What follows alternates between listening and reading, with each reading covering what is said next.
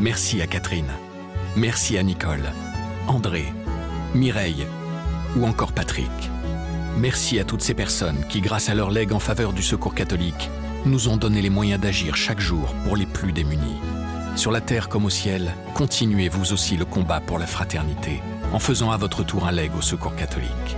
Demandez votre brochure leg auprès de Corinne en appelant le 0805 212 213 ou sur leg.secours-catholique.org.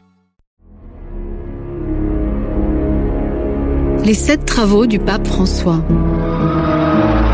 Ce sont deux réalités totalement diverses.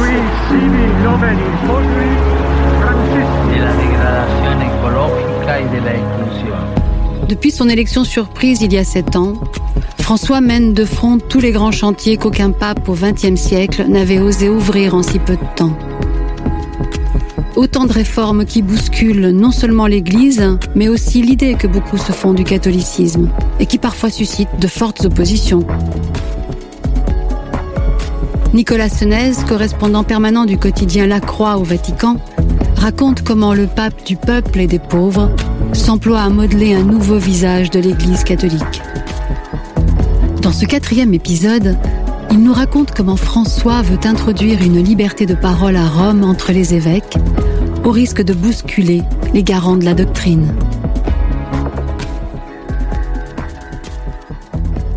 Octobre 2001. Je suis venu aider à Rome Yves Pitette, le correspondant de la Croix, pour le synode sur le ministère de l'évêque. Et je suis invité à poser ma toute première question dans cette salle de presse, où je reviendrai moi-même comme correspondant 15 ans plus tard. Joaquin Navarro Valls, le tout-puissant directeur de la salle de presse, tend vers moi un doigt impérieux pour me donner la parole.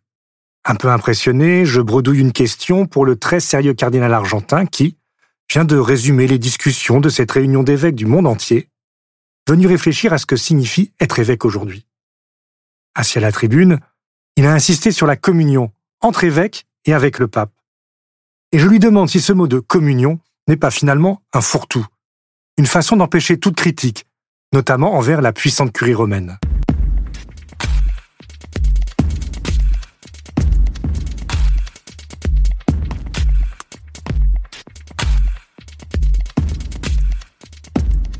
Derrière ses grandes lunettes, d'une voix un peu morne, le cardinal Bergoglio, archevêque de Buenos Aires, se garde bien de toute critique contre l'appareil curial. Les chefs de dicastère de la curie proviennent de différents diocèses du monde entier. Une telle réalité par elle-même, une expression de la catholicité d'Église et de la communion ecclésiale, m'explique-t-il, dans une belle langue de bois, se montrant très réticent à parler de subsidiarité, vécu à Rome comme un abandon de pouvoir de la curie. Quelques années plus tard, le futur pape, car c'est bien à lui que je posais ma question ce jour-là, confiera à un journaliste argentin combien il avait très mal vécu ce synode où, après les attentats du 11 septembre, il avait remplacé au pied levé comme rapporteur l'archevêque de New York, resté dans sa ville meurtrie. Quand j'étais rapporteur au synode de 2001, il y avait un cardinal qui nous disait ce qu'on pouvait dire ou pas, a-t-il raconté, décrivant combien il était impossible de sortir des balises soigneusement posées au débat par la curie, sous peine de se faire sévèrement taper sur les doigts. Car sous Jean-Paul II, les synodes sont surtout des chambres d'enregistrement, où la discussion est loin d'être libre. Chaque participant y lit un texte, soigneusement préparé, dont les organisateurs vont ensuite, avant de le publier, s'appliquer à gommer toute aspérité. À la suite de Benoît XVI, qui a essayé d'introduire des temps de discussion plus libres, François veut changer tout cela, pour que le synode soit un véritable espace de discussion et de conseil du pape. C'est ce qu'il va expliquer lors de la toute première assemblée synodale qu'il a convoquée en octobre 2014 à Rome pour parler des défis de la famille. Il appelle les participants à la parésie, c'est-à-dire une parole libre et franche. Une condition générale de base est celle-ci, parler clair. Que personne ne dise on ne peut dire cela, quelqu'un pensera de moi ceci et cela.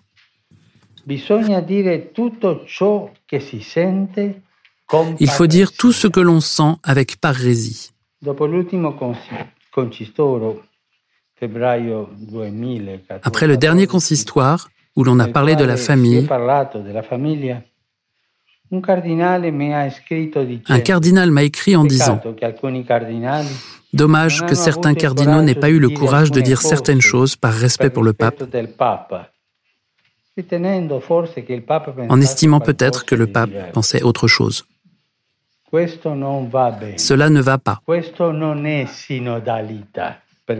Cela n'est pas la synodalité, parce qu'il faut dire tout ce que, dans le Seigneur, on se sent de devoir dire, sans craindre le jugement humain, sans lâcheté.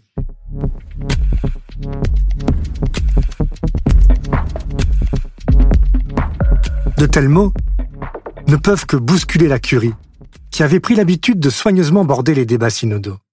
Et les réactions ne se font pas attendre, quelques jours plus tard, quand le cardinal Peter R2, archevêque de Budapest, lit le résumé des discussions sur la famille. Un texte où le pape a expressément demandé qu'il reprenne bien toutes les voix exprimées pendant les débats. Au fil des pages, les journalistes qui, depuis la salle de presse, écoutent le cardinal hongrois lire son rapport, découvrent un peu étonné un langage nouveau. Notamment des mots d'une grande bienveillance pour toutes les situations familiales écartées jusqu'ici par l'Église comme irrégulières. Et cela va jusqu'à une compréhension inédite pour les personnes homosexuelles. On n'avait jamais entendu cela au Vatican. Mais aussitôt, les critiques fusent. Pourquoi le synode ne rappelle-t-il pas la doctrine catholique? Archevêque de Munich, président des évêques allemands, le puissant cardinal Marx vient prendre la parole devant les journalistes pour défendre la démarche du pape dont il est un conseiller influent et écouté. La doctrine dans le synode, nous la connaissons tous, tonne-t-il. Je n'ai pas été invité pour répéter les mêmes choses qu'avant. Ce n'est pas ce que veut le Saint-Père. Il faut ouvrir des portes pour que l'évangile de la famille puisse entrer en dialogue avec les personnes. Ce sont des questions que nous posent nos fidèles. En tant qu'évêques, nous ne pouvons pas sélectionner nos fidèles. Et on est là au cœur de la vision de François, qui va bientôt demander aux évêques du monde entier de lancer une vaste consultation, sur la base du texte final du synode, qui leur demande de faire discuter dans leur diocèse. Car pour lui, cette synodalité, ce n'est pas seulement entre le pape et les évêques, c'est à tous les niveaux de l'Église qu'elle doit se vivre. C'est ce qu'il expliquera le 17 octobre 2015 dans un discours mémorable, prononcé pour célébrer les 50 ans de l'institution du synode par son prédécesseur Paul VI. Una chiesa sinodale è una chiesa Une église synodale est une église de l'écoute, nella consapevolezza che ascoltare è più avec la conscience qu'écouter est plus qu'entendre. È un ascolto reciproco. C'est une écoute réciproque, Ciascuno ha qualcosa da dans laquelle chacun a quelque chose à apprendre. Popolo fedele, collegio episcopale, vescovo Le peuple fidèle, le collège épiscopal, l'évêque de Rome, chacun à l'écoute des autres. À Rome, le pape revivifie ainsi le synode. Après celui sur la famille, viendra celui sur les jeunes, précédé par une large consultation de la jeunesse du monde entier. Puis celui sur l'Amazonie, basé sur un intense travail d'écoute des habitants de la région. Ceux-ci y ont raconté l'exploitation de la forêt par les grandes compagnies et les dangers auxquels sont confrontés les défenseurs de l'environnement et des peuples indigènes, parfois avec la complicité des gouvernements. À chaque fois, cela permet à l'Église d'écouter les problèmes concrets des gens et de tenter d'y apporter des réponses. Ainsi, sur la difficulté des communautés d'Amazonie à accéder à l'Eucharistie à cause des distances et du faible nombre de prêtres, quitte à bousculer tous ceux qui se cantonnent dans une confortable approche trop dogmatique. Et dans une Église tentée par le repli, une telle ouverture dérange, surtout quand il s'agit d'imaginer des pistes nouvelles en matière de pastorale ou quand on touche aux questions morales. Car sur ce dernier sujet, François, s'il reste clairement un conservateur, ne veut pas se satisfaire d'une approche moralisatrice dont il a conscience qu'elle a montré ses limites.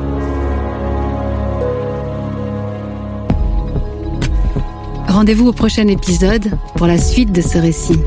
Dans le cinquième épisode, Nicolas Senez nous rappellera les premiers cris d'indignation du pape en faveur des migrants à Lampedusa. Il nous expliquera comment François n'entend pas résumer le combat de l'Église aux seules questions de morale sexuelle. Les sept travaux du pape François, un podcast original à écouter sur l'ensemble des plateformes, sur le site et l'appli La Croix.